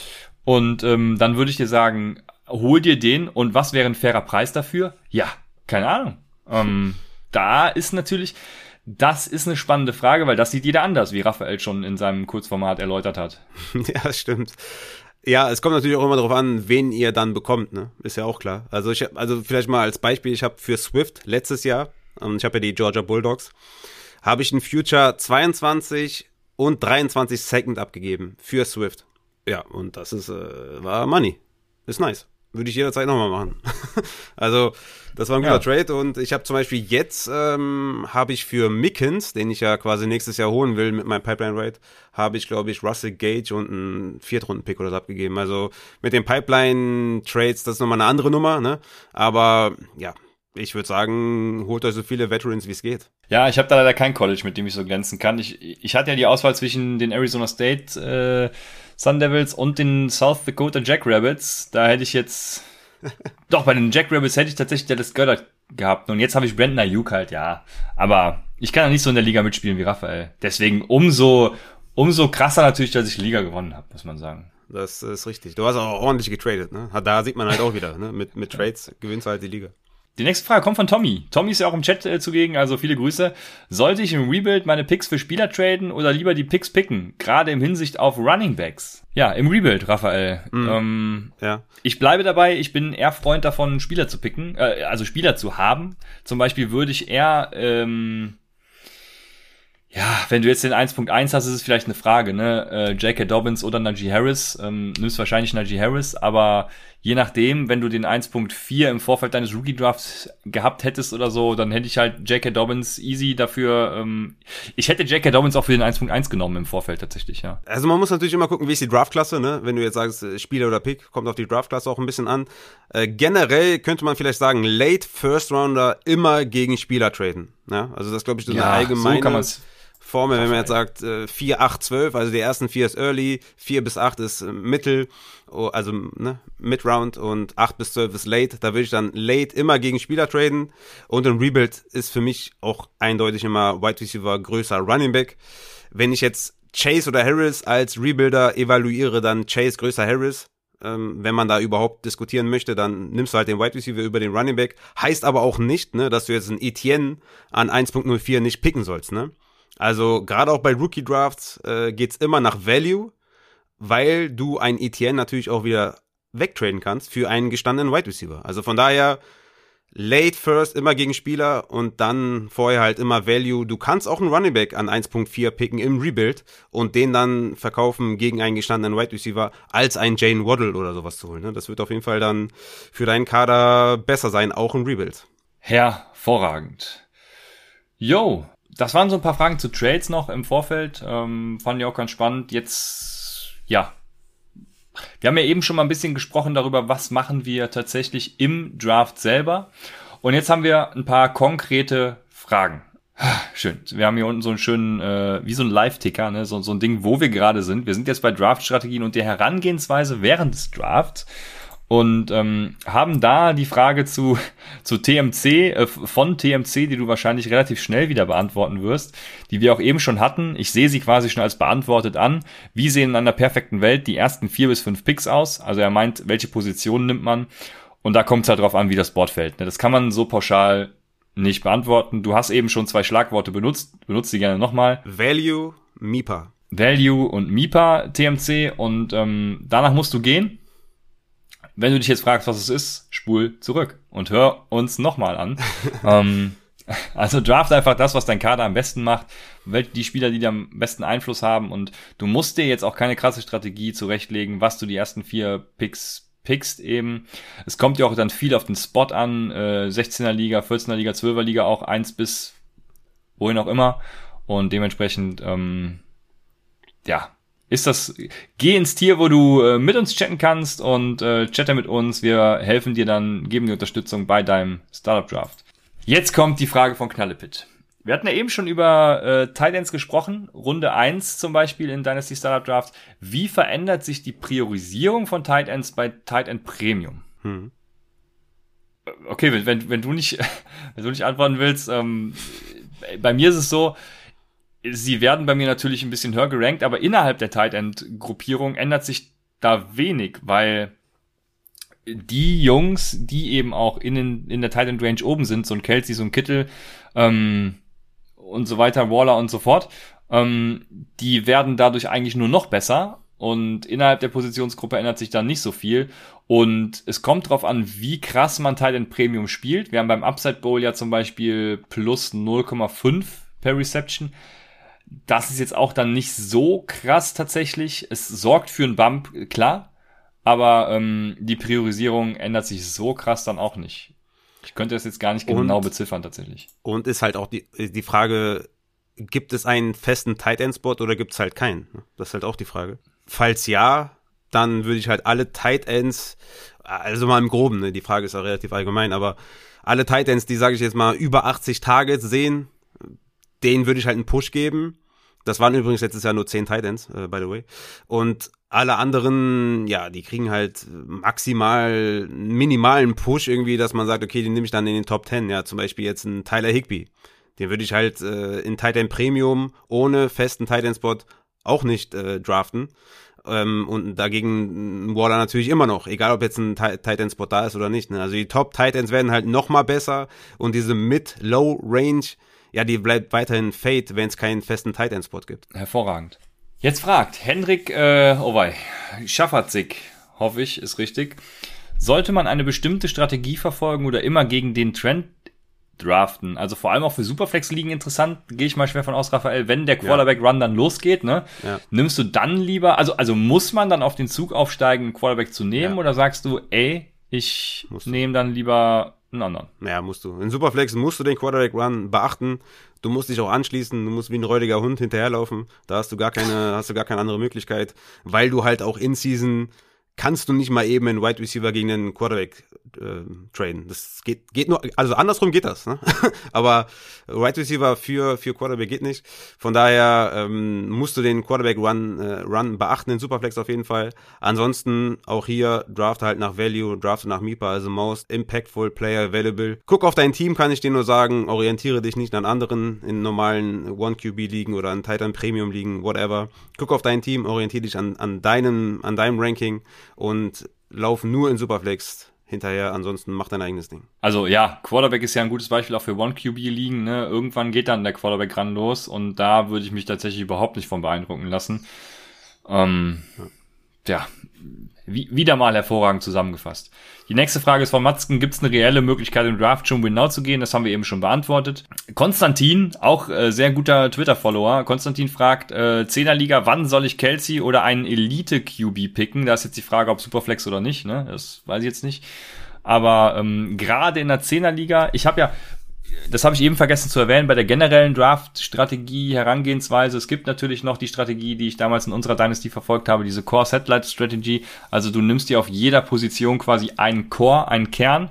Ähm, zum Beispiel, keine Ahnung, Mahomes, ähm, äh, Christian McCaffrey, die Andrew Hopkins und Kelsey. Könnten die so in eine Range fallen? Wahrscheinlich nicht, weil sie alle so früh gehen, aber ja, nimmst dir eben diese vier Personen und um die herum baust du dann viele volatile Assets auf, also ähm, vielleicht auch Rookies, was weiß ich, Sophomores, ähm, ja, die eben Upside haben, viel Upside haben und ähm, gerade in so einer Zehnerliga finde ich es wichtig, diesen Core zu haben tatsächlich, weil in der Zehnerliga hat quasi jeder ja ein Superstar-Team und da würde ich im Zweifel, also ich habe keine Zehnerliga gerade, aber ich glaube, ich würde im Zweifel da auch früher zum Beispiel auf so einen Mahomes gehen, um einfach das geilste Team ever zu haben. Ich weiß nicht, ob du das ähnlich siehst. Ja, safe. Ich habe es ja auch schon mehrfach gesagt, in Achter- und Zehnerligen sind Elite-Quarterbacks und Elite-Tight End viel, viel wichtiger als in Zwölferligen, weil du auf Running Back und Wide Receiver nur schwer einen Positional Value generieren kannst, weil jeder ein gutes Team hat und deswegen brauchst du halt diese Elite Quarterbacks, Elite Tight Ends, damit du halt auf irgendeiner Position Positional Value hast. Ne? Deswegen tut mir auch leid, wenn ich das jetzt so sage, aber 8er und 10er Ligen sind halt auch nicht geil. Entweder macht ihr die tief, dass ihr 5, 6 Flex-Spots habt oder ihr macht halt direkt einen 12er draus. Ich meine, wir haben den, wir haben den Discord-Channel, da sind über 600 Leute drin. Geht in die Partnerbörse und guckt, dass ihr vielleicht noch zwei Leute dazu bekommt, weil die machen einfach mehr Bock. Ja, also in, in einer 8er und 10er würde ich Kelsey mit den ersten 8 Picks nehmen. Mahomes, Lamar, die ich jetzt, oder Kyler, die ich jetzt ganz vorne habe, würde ich wahrscheinlich in den ersten drei Runden nehmen, um da halt den Positional Value zu haben. Aber mein allgemeiner Vorschlag ist, Spiel 12er liegen. Ja. Ja, was spannende Frage. Was, was sagst du ist die ideale Liga-Größe? Ich habe jetzt eine ideale Liga-Größe nicht, aber ich spiele auch viele 14er und und 16, also viele, äh, ne, ist ja relativ. Ich habe jetzt zwölf Ligen, glaube ich, letztes Jahr gespielt oder 12, 13 irgendwie. Mhm. Und 14er oder auch 16er Ligen fand ich tatsächlich spannender als so eine 12er Liga. Ich kann das gar nicht genau beziffern, Kommt. aber natürlich ähm, dann drauf an, wie die Roster-Settings sind, ne? Ja, ja. Also eine Achterliga mit, ja. mit drei Superflex-Spots, okay, in deinem Fall jetzt nicht, aber in meinem Fall mit drei Superflex-Spots und vier Wide Receiver und fünf Running Back und ne, ist auch geil. Es kommt natürlich darauf an, wie die Rosters äh, besetzt sind, aber wir gehen jetzt mal von normal zwei Running Back, zwei Wide Receiver, ein Tight in einen Flex aus.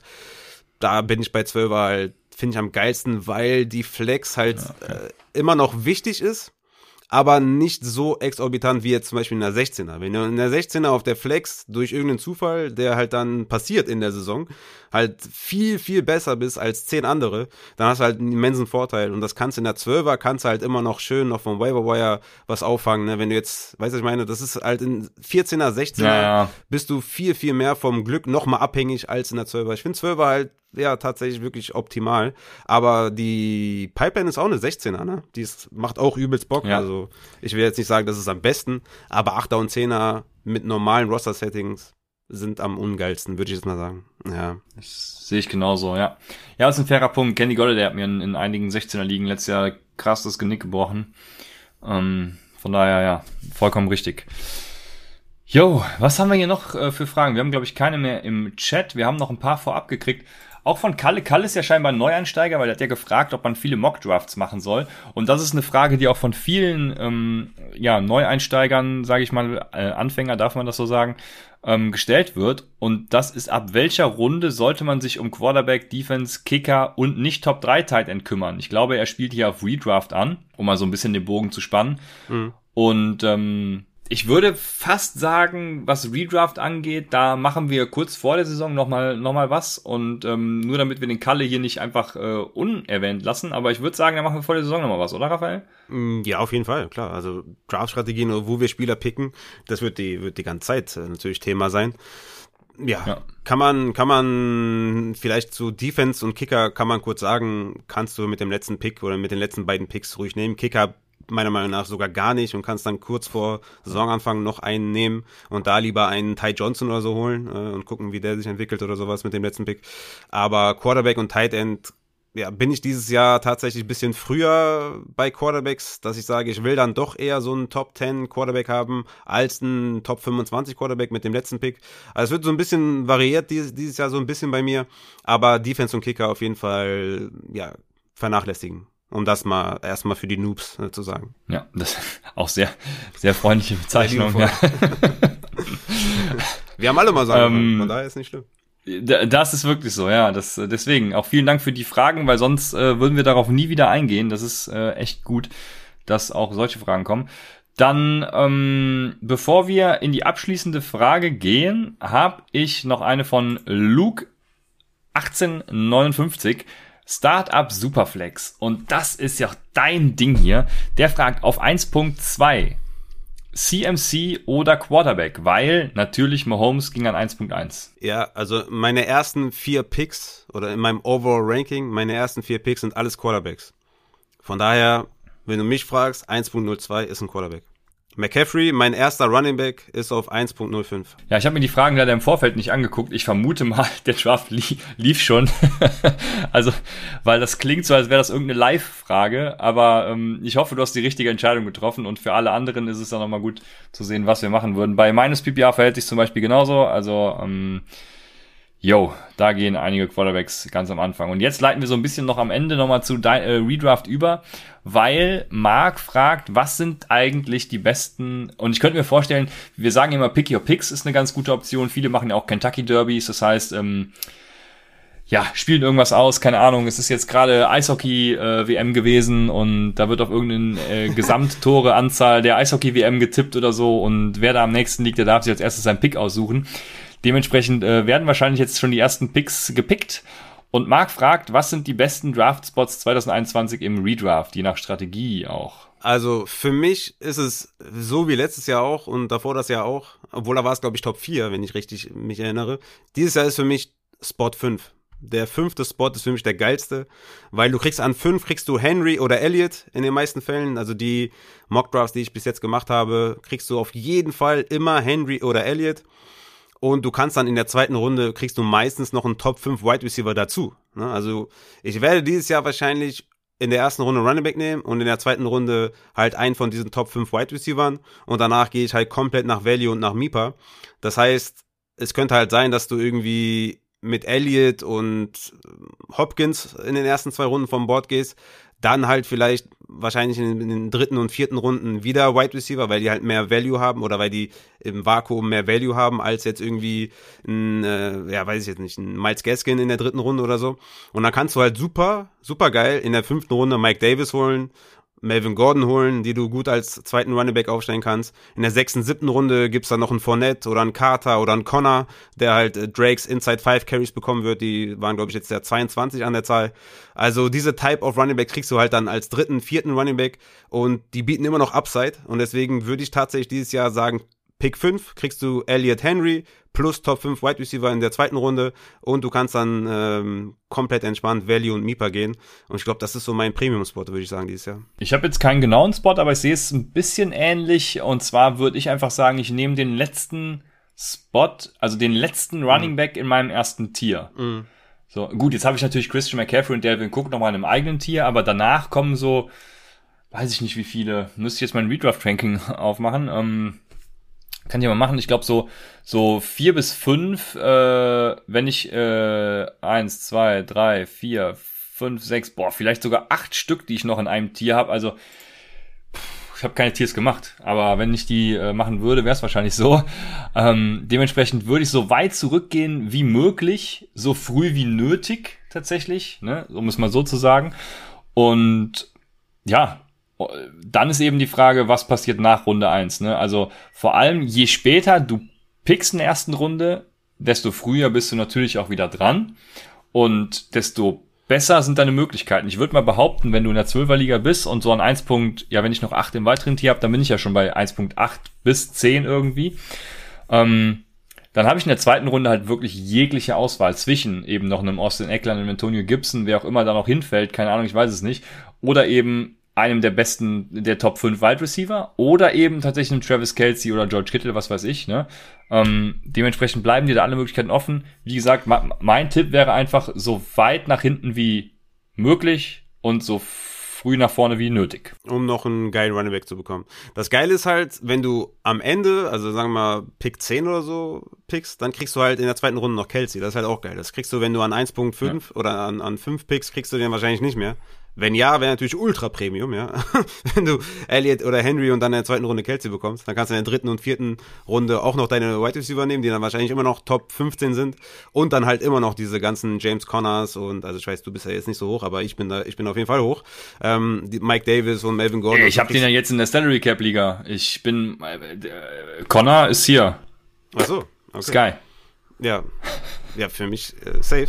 Äh, ich weiß nicht, wie ernst du das jetzt meinst, aber ja, für mich auf jeden Fall. Nein, ja, nee, nee Entschuldigung, war das nicht. Nee, also ich bleib natürlich dabei, dass Chase Edmonds für mich ein Leadback ist, aber ja, okay. ich habe ihn ertradet, deswegen ja, muss ich ja ein bisschen okay, Fürsprecher sein. Dann, dann frage ich mich, warum du für den getradet hast, aber äh, vielleicht hast du ja Chase Edmonds wollte sein Backup haben. Nee, habe ich tatsächlich nicht. Okay. Ja, was ich eigentlich sagen wollte, ist, dass, dass du halt, wenn du, wenn du am Turn pickst, halt die Chance auf Kelsey hast, das ist halt auch dann der ultimative Vorteil. Wenn du aber früh pickst, kriegst du auf jeden Fall schon mal deinen Top Running Back und ich finde, Elliott und Henry sind nochmal eine andere Range als Mixon oder Eckler und von daher, ja, entweder Top 5 und halt einen Top Running Back zu bekommen oder halt, wenn du hinten pickst, dann kriegst du Kelsey und das ist halt auch ein geiler Bonus. Von daher bin ich da entspannt und wie immer sei da gesagt, ihr, ihr gewinnt eure Liga nicht am Draft, sondern halt durch Waiver und, Tra und Trades. Deswegen macht euch da nicht wahnsinnig und macht das, worauf ihr am meisten Bock habt. Yo, und damit werden die Fragen im Vorfeld äh, schon beantwortet. Ich würde sagen, wir sind ja live und die Leute. Der Tommy sagt gerade, egal, ist egal wo, ich gewinne eh, hab das neue Upside-Shirt bestellt und beim Draft an, was okay. soll da passieren? Und da hatte noch irgendjemand, ich weiß gar nicht mehr, wer das war, hatte noch gesagt, ist egal, was passiert, ich bin im Win Now, weil ich ein Shirt bestellt habe, weil diese Nachricht, weißt du? Sehr geil. Ja, ja, also, äh, um darauf nochmal einzugehen, ihr könnt bei uns bestellen, die, der Link wird in der Folgenbeschreibung drin sein, äh, zu unserem, ja, wir machen es im Moment noch über Google Forms. Es wird irgendwann in absehbarer Zukunft ein Online-Shop äh, an den Start gehen, da auch nochmal, ich werde es dann nochmal sagen, vielen Dank an denjenigen, der das macht. Und ähm, ja, aber erstmal über Google Forms, aber es ist auch nicht so schlimm, also es ist innerhalb von einer Minute oder was weiß ich erledigt, von daher, ähm, ja. Haut rein. Wir haben noch ein paar Fragen. Ich habe mal so die, die, hier läuft jetzt unten der Live-Ticker-Banner Last Questions. Ähm, Uff. Ja, ich weiß nicht, ob du die Frage von Jack Daniels mit reinnehmen willst. Äh, was haltet ihr von speziellen Team-Defense-Scoring? Ich sag mal nachvollziehbares Scoring mit Sachen wie Fourth Down Stop und Three and Out etc. Ich weiß gar nicht, ob man, kann man das bei Sleeper auch einstellen, Jack Daniels? Das wäre mal interessant zu wissen, weil wir empfehlen ja immer Sleeper als äh, Plattform. Das ist für mich tatsächlich spannend, aber wenn man, wenn man sowas machen kann mit nachvollziehbarem Scoring, ja, why not? Also ich würde immer empfehlen, IDP zu spielen. Ich spiele auch viele IDP-Ligen tatsächlich. Ähm, deshalb geht das immer vor mein, in meinen Augen. Aber wenn man unbedingt mit Team-Defense spielen will, ja, also wenn, dann würde ich eben schon so nachvollziehbares Scoring machen, ja. Ja, ich bin jetzt nicht der, der Experte auf IDP-Niveau oder auf Defense-Niveau, deswegen Christian hat alles beantwortet. I don't know. Ich kenne mich nicht aus. Du, du wolltest doch letztes Jahr unbedingt in der Hörerliga mit Defense spielen, weil damit deine Code-Defense, äh, nee, deine Raphaels räudige Defense so auch äh, Berechtigung hat. ja, klar, aber er hat ja jetzt hier noch was Spezielles angefragt. Ja. Also Jack Daniels sagt übrigens, das wird bei Sleeper dazukommen, wurde angekündigt, deshalb, yo, why not? Jack, da Jack Daniels ist hier High Performer heute bei uns und fragt noch, äh, was haltet ihr von der Strategie, lieber den Handcuff von einer anderen Person zu picken? Und dazu, hast du dazu nicht auch ein Kurzvideo? Zu Handcuffs? Ne, zu Handcuffs habe ich einen Artikel auf Leadblogger gehabt damals. Artikel. Genau. Ähm, aber meint er jetzt von deinem eigenen, also lieber von einem, einem, Mitspieler den Handcuff, als deinen eigenen, für deinen eigenen Running Back Handcuff? Dann nein. Lieber deinen eigenen Running Back Handcuffen, also vor allem Dynasty, ne? In Redraft keins, keins von beidem, aber in Dynasty deinen eigenen Running Back Hand zu cuffen, keine Ahnung, ob das ein Wort ist, macht auf jeden Fall mehr Sinn, als von jemand anders den Handcuff zu nehmen. Jo, okay, jetzt habe ich gerade gemerkt, dass ich die Frage gar nicht verstehe, aber ähm, du, ich, ich glaube, du hast sie hervorragend. Ja? ich, ich glaube, ich glaube, du hast sie hervorragend beantwortet. Also ich würde keine Handcuffs in Redraft zum Beispiel picken. In, in Best Ball, falls das vielleicht ein Thema für den einen oder anderen ist, macht das vielleicht schon Sinn, auch von anderen Personen. Also da kann man immer den zweiten Running Back nehmen. So war gemeint, sagt Jack Daniels. Also Raphael hat die Frage natürlich wieder hervorragend verstanden und hervorragend beantwortet. Auch deine Auffassungsgabe, Raphael, ist einfach phänomenal. Ja. Ähm, Deswegen bin ich Ja. auch Taxifahrer. okay, Da braucht man auch eine Ja. gute Auffassungsgabe. gut. Ja, ist das so? Ja, klar. Du musst immer up to date sein, wissen, wo du, was du machen musst. Klar. Ja, okay. Egal. Gibt gute und schlechte. Ähm, ich, ich bin letztens das erste Mal wieder Taxi gefahren. Das war echt, äh, es war schön, sich mit, mal wieder mit dem Taxifahrer zu unterhalten. Das hat mir voll Ey, gefallen. Ich bin ja sehr intro, also ich bin ja eigentlich derjenige, der, ich bin ja misa, nicht introvertiert, aber ich bin misanthrop eigentlich. ja. Ich hasse Menschen, Ja. aber mit Taxifahrern geht das irgendwie immer. Ja. Du hast, ja, du hast ja immer diesen Einstieg und viel zu tun heute und dann geht's los. Oh, das ist ätzend auf jeden Fall. Noch schlimmer ist, wenn ihr einsteigt und sagt, ist nicht weit. Also ich kann euch nur sagen, sagt niemals, ist nicht weit, sondern sagt einfach, wo ihr hin wollt. Weil man fuckt sich so ab, wenn jemand sagt, ist nicht weit. Aber ähm, ja, ich hatte auch am Wochenende, oder was haben wir denn heute für Wir haben heute, heute ist Montag, stimmt. Äh, ich habe unfassbar schlechtes äh, Zeitgefühl. Äh, ich hatte jetzt auch endlich mal wieder ein bisschen mehr zu tun und ich muss sagen, ich habe echt diese halb betrunkenen bis voll betrunkenen Leute sehr vermisst. Weil das sind die besten Fahrgäste. Ne? Die haben Spaß an der Backe. Ja, so einer war ich in dem, äh, äh, ja, in dem Zeitpunkt. Die ja. hatten Spaß, die hatten einen geilen Abend, die geben fett Trinkgeld, die haben geile Themen. Die reden nicht übers Wetter, sondern die reden darüber, was die erlebt haben, was die gerade gemacht haben. Und ja, ist also ist natürlich mega auf jeden Fall, dass wieder ein bisschen losgeht, aber ja, ist noch nicht so wie so wie vor anderthalb Jahren. Ne? Da, da müssen wir noch hin. Aber es ist auf jeden Fall endlich mal wieder geil, geile Leute im Auto zu haben. Sehr schön. Ja, ich hatte auf jeden Fall sehr viel. Ich glaube, meine Fahrerin hatte auch Spaß. Zumindest war das mein betrunkener Eindruck. Sie hat auf jeden Fall so getan. Ja, so viel kann man sagen. Ja, das, Äh, ich muss noch mal kurz, also, falls ihr noch nicht bestellt habt, ne, Google Forms äh, Link wird in der Folgenbeschreibung, Schultern so ein bisschen nach vorne, damit die Brust besser aussieht. Man sieht den Platinrand sogar. Ja. Das ist einfach so Ey, unfassbar. ich habe gesehen, Ole, Ole hat Tassen, da sind innen drin, ist, sind die farbig. Ja, ja, habe ich gesehen. Das, äh, das brauchen wir auch noch. Ja, In Regenbogenfarben, Raphael. Nee, ich will, als nächstes will ich ja Espresso-Tassen machen. Also für diejenigen, die vielleicht Bock haben auf Espresso-Tassen, einmal melden, einmal Daumen hoch geben. Das ist so, also ich habe vieles in der Pipeline, muss ich dazu sagen. Ich will jetzt, also ich will jetzt nicht sagen, dass es kommt. Ich will nur sagen, das ist in Planung. Und Planung ist immer was anderes als dann in der Realität.